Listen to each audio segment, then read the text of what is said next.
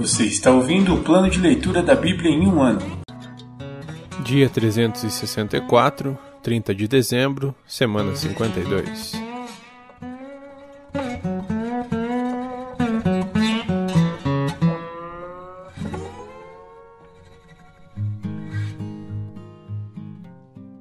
Evangelho de Lucas, capítulo 4, versículos do 31 ao 44.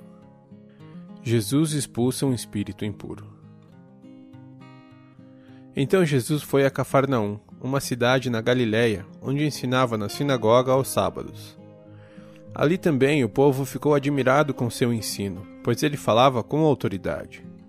Certa ocasião, estando ele na sinagoga, um homem possuído por um demônio, um espírito impuro, gritou: Por que vem nos importunar, Jesus de Nazaré? Veio para nos destruir? Sei quem é você, o Santo de Deus. Jesus o repreendeu, dizendo: Cale-se, saia deste homem. Então o espírito jogou o homem no chão à vista da multidão e saiu dele, sem machucá-lo. Admirado, o povo exclamava: Que autoridade e poder ele tem! Até os espíritos impuros lhe obedecem e saem quando ele ordena. E as notícias a respeito de Jesus se espalharam pelos povoados de toda a região. Jesus cura muitas pessoas. Depois de sair da sinagoga naquele dia, Jesus foi à casa de Simão, onde encontrou a sogra dele muito doente, com febre alta. Quando os presentes suplicaram por ela, Jesus se pôs ao lado da cama e repreendeu a febre, que a deixou. Ela se levantou de imediato e passou a servi-los. Quando o sol se pôs, as pessoas trouxeram seus familiares enfermos até ele. Qualquer que fosse a doença, ao pôr as mãos sobre eles, Jesus curava a todos. Muitos estavam possuídos por demônios, que saíam gritando: Você é o Filho de Deus! Jesus, no entanto, os repreendia e não permitia que falassem, pois sabiam que ele era o Cristo. Jesus continua a pregar na Galiléia. Logo cedo, na manhã seguinte, Jesus retirou-se para um lugar isolado. As multidões o procuravam por toda parte e, quando finalmente o encontraram, suplicaram que não as deixasse. Ele, porém, disse: Preciso anunciar as boas novas do reino de Deus também em outras cidades, pois para isso fui enviado. E continuou a anunciar sua mensagem nas sinagogas da Judéia.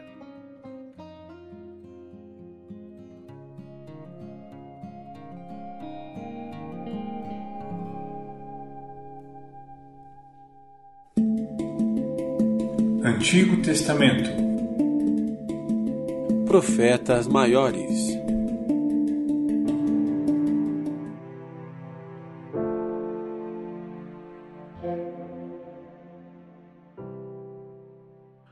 Livro de Ezequiel, capítulo 46 Assim diz o Senhor soberano: a porta leste do pátio interno ficará fechada durante os seis dias de trabalho da semana, mas será aberta aos sábados e nas comemorações da lua nova. O príncipe entrará pelo pórtico da entrada, vindo de fora. Ficará em pé junto ao batente da porta enquanto o sacerdote apresenta os holocaustos e as ofertas de paz. Ele se curvará em adoração na passagem de entrada e depois sairá por onde entrou. A porta não será fechada até a tarde. O povo se curvará e adorará ao Senhor junto a essa porta aos sábados, e nas comemorações da lua nova. A cada sábado, o príncipe apresentará ao Senhor um holocausto de seis cordeiros e um carneiro, todos sem defeito.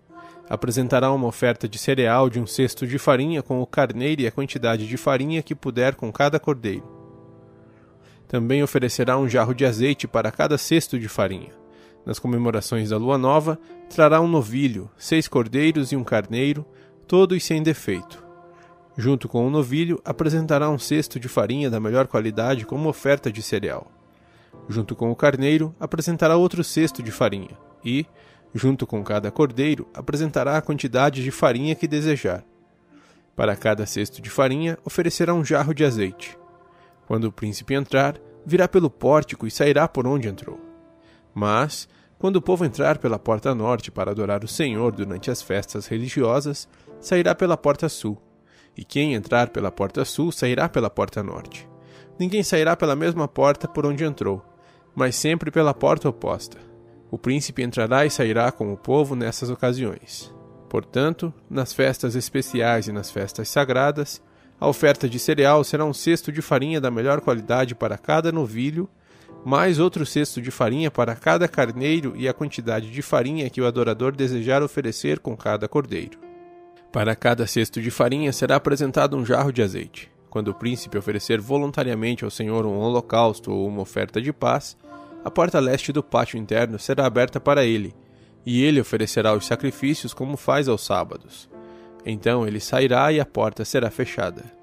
A cada manhã, vocês oferecerão um cordeiro de um ano sem defeito como holocausto ao Senhor. Junto com ele, apresentarão ao Senhor uma oferta de cereal com a sexta parte de um cesto de farinha e um terço do jarro de azeite para umedecer a farinha da melhor qualidade. Este será um decreto permanente para vocês. O cordeiro, a oferta de cereal e o azeite devem ser apresentados como sacrifício diário a cada manhã, sem falta. Assim diz o Senhor soberano se o príncipe der um pedaço de terra para um de seus filhos como herança, pertencerá a ele e a seus descendentes para sempre. Mas, se o príncipe der um pedaço de terra de sua herança para um de seus servos, o servo a manterá apenas até o ano do jubileu. Nessa ocasião, a terra voltará para o príncipe. Contudo, aquilo que o príncipe der a seus filhos será permanente. Além disso, o príncipe não poderá tomar a propriedade de ninguém à força. Se ele der propriedades a seus filhos, terão de ser de suas próprias terras, pois não quero que meu povo seja despejado de suas propriedades. As cozinhas do templo. Depois disso, o homem me levou pela entrada ao lado da porta e me conduziu às salas sagradas reservadas para os sacerdotes e que ficavam voltadas para o norte. Mostrou-me um lugar na extremidade oeste dessas salas e explicou: Aqui os sacerdotes cozinharão a carne das ofertas pela culpa e das ofertas pelo pecado e assarão o pão feito com a farinha das ofertas de cereal. Farão isso aqui para não ter de carregar os sacrifícios pelo pátio externo e correr o risco de consagrar o povo indevidamente. Então ele me levou de volta ao pátio externo e me conduziu a cada um de seus quatro cantos. Em cada canto vi uma área cercada, Cada uma dessas áreas cercadas tinha 20 metros de comprimento e 15 metros de largura e era rodeada por um muro. Ao longo da parte interna desses muros havia uma saliência de pedra, com lugares para acender fogo debaixo da saliência em todo o redor. O homem me disse: Estas são as cozinhas onde os assistentes do templo cozinharão os sacrifícios oferecidos pelo povo. Livro de Ezequiel, capítulo 47 O Rio de Cura depois disso, o homem me levou de volta à entrada do templo. Ali, notei que jorrava água para o leste por baixo da porta do templo e passava à direita do altar, do lado sul. Ele me levou para fora do muro pela porta norte e me conduziu até a entrada leste. Ali vi que a água corria pelo lado sul da porta leste. O homem me conduziu pela água e, enquanto caminhávamos, ele ia medindo. Quando percorremos quinhentos metros, ele me levou para o outro lado do rio. Ali a água chegava a meus tornozelos. Ele mediu mais 500 metros e atravessamos o rio novamente. Dessa vez, a água chegava a meus joelhos. Depois de mais 500 metros, chegava à minha cintura. Então ele mediu mais 500 metros e ali a água era um rio fundo o suficiente para atravessar a nado, mas fundo demais para atravessar a pé. Ele me perguntou: Filho do homem, você está vendo? E me levou de volta à margem do rio. Ao voltar, Fiquei surpreso de ver muitas árvores que cresciam dos dois lados do rio. Então ele me disse: Este rio corre para o leste, pelo deserto, até o vale do Mar Morto. Sua água tornará para a água salgada do Mar Morto. Por onde a água deste rio passar, haverá muitos seres vivos. O Mar Morto ficará cheio de peixes, porque sua água se tornará pura. Surgirá vida por onde esta água fluir. Pescadores ficarão às margens do Mar Morto, desde Enged até Eneglaim as praias ficarão cobertas de redes secando ao sol. O mar morto se encherá de peixes de toda espécie, como os peixes do mar Mediterrâneo. Mas os brejos e os pântanos não serão purificados. Continuarão salgados. Em ambas as margens do rio crescerão árvores frutíferas de toda espécie. As folhas dessas árvores nunca secarão nem cairão, e sempre haverá frutos em seus ramos. Produzirão uma nova colheita a cada mês, pois são regadas pela água do rio que nasce no templo. Seus frutos servirão de alimento e suas folhas de remédio. As fronteiras da terra. Assim diz o Senhor soberano: Dividam a terra desta forma entre as doze tribos de Israel. Os descendentes de José receberão duas porções de terra. As outras tribos receberão porções iguais. Jurei solenemente que daria esta terra a seus antepassados, e agora ela passará para vocês como sua herança. Estas são as fronteiras da terra. A fronteira norte se estenderá do Mediterrâneo, passando por Etlon, depois por Lebo Hamate, até Zedade. Dali seguirá para Berota e Sibraim, que ficam na divisa entre Damasco e Hamate. E, por fim, para Hazer Hatikon, na divisa com Aurã. Portanto, a fronteira norte se estenderá do Mediterrâneo até Hazarenã, na divisa entre Ramate, ao norte, e Damasco, ao sul. A fronteira leste começará num ponto entre Aurã e Damasco e se estenderá para o sul ao longo do rio Jordão, entre Israel e Gileade, passando o Mar Morto e prosseguindo para o sul até Tamar. Essa seria a fronteira leste. A fronteira sul se estenderá de Tamar até as águas de Meribá, em Cádiz, e de lá seguirá o curso do ribeiro do Egito até o Mediterrâneo. Essa será a fronteira sul. Do lado oeste, o próprio Mediterrâneo será sua divisa desde a fronteira sul até o ponto em que começa a fronteira norte, de frente para Lebo Hamate. Dividam a terra dentro dessas fronteiras entre as tribos de Israel. Distribuam a terra como herança para si mesmos e para todos os estrangeiros que vivem entre vocês e criam os filhos em seu meio. Eles serão para vocês como israelitas de nascimento e receberão herança entre as tribos. Esses estrangeiros receberão terras dentro do território da tribo com a qual eles vivem. Eu, o Senhor soberano, falei.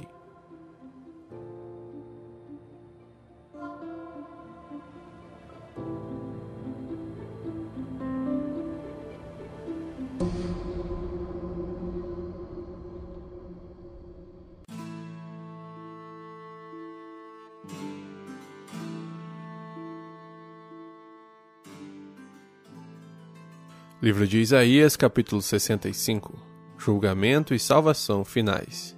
O Senhor disse: Estava pronto para atender, mas ninguém pediu ajuda. Estava pronto para ser encontrado, mas ninguém me procurou. A uma nação que não invocava meu nome, eu disse: Aqui estou, aqui estou. O dia todo abri os braços para um povo rebelde, mas eles seguiram seus caminhos perversos e suas ideias distorcidas. O dia todo me insultam abertamente ao adorarem ídolos em seus jardins e queimarem incenso em seus altares. À noite, andam no meio das sepulturas e consultam os mortos. Comem carne de porco e fazem ensopados com outros alimentos proibidos. Apesar disso, dizem uns aos outros: Não se aproxime, pois vai me contaminar. Sou mais santo que você. Essa gente é fedor em minhas narinas, fumaça irritante que nunca passa. Vejam, meu decreto está escrito diante de mim. Não permanecerei calado. Retribuirei conforme merecem. Sim, eu lhes darei o que merecem, tanto por seus pecados como pelos pecados de seus antepassados, diz o Senhor. Pois eles também queimaram incenso nos montes e me insultaram nas colinas. Eu lhes darei o que merecem. Contudo, não destruirei todos eles, diz o Senhor. É possível encontrar uvas boas num cacho de uvas podres, pois alguém dirá: Não jogue todas fora algumas ainda estão boas. Assim também não destruirei todo Israel, pois ainda tenho ali servos fiéis. Preservarei um remanescente do povo de Israel e de Judá para possuir minha terra. Aqueles que eu escolhi a herdarão, e meus servos ali habitarão. A planície de Saron voltará a ficar cheia de rebanhos para meu povo que me buscou. E o vale de Acor servirá de pasto para o gado. Mas, porque vocês abandonaram o Senhor e se esqueceram de seu santo monte, e porque prepararam banquetes para honrar a Deus a sorte e oferecer vinho misturado ao Deus destino, hoje eu os destinarei à espada.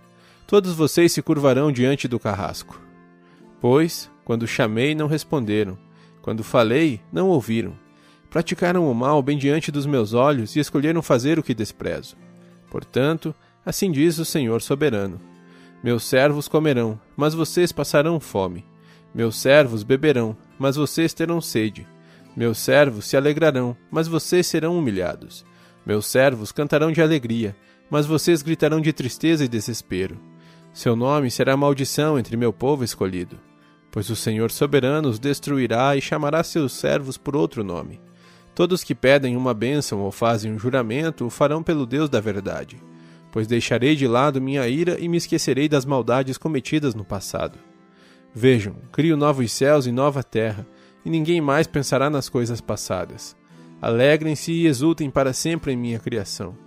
Vejam, criarei Jerusalém para ser um lugar de celebração. Seu povo será fonte de alegria. Eu me alegrarei por Jerusalém e terei prazer em meu povo. Nela não se ouvirá mais o som de pranto e clamor. Nunca mais morrerão bebês de poucos dias. Nunca mais morrerão adultos antes de terem uma vida plena. Ninguém mais será considerado velho aos cem anos.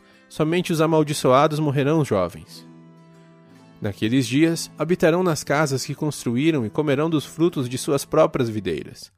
Invasores não habitarão em suas casas, nem lhes tomarão suas videiras. Pois meu povo terá vida longa como as árvores.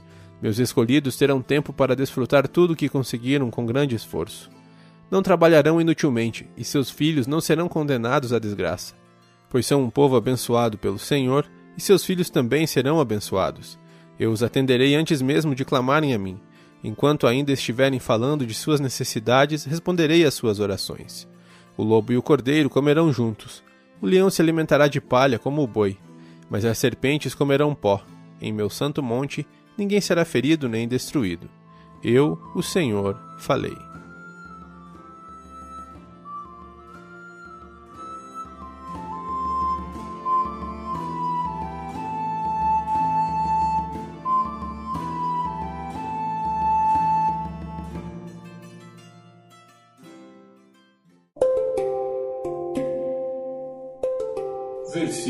Da semana.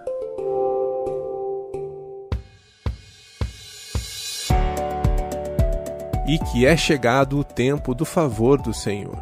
Lucas 4:19. E que é chegado o tempo do favor do Senhor. Lucas 4:19. E que é chegado o tempo do favor do Senhor. Lucas 4:19.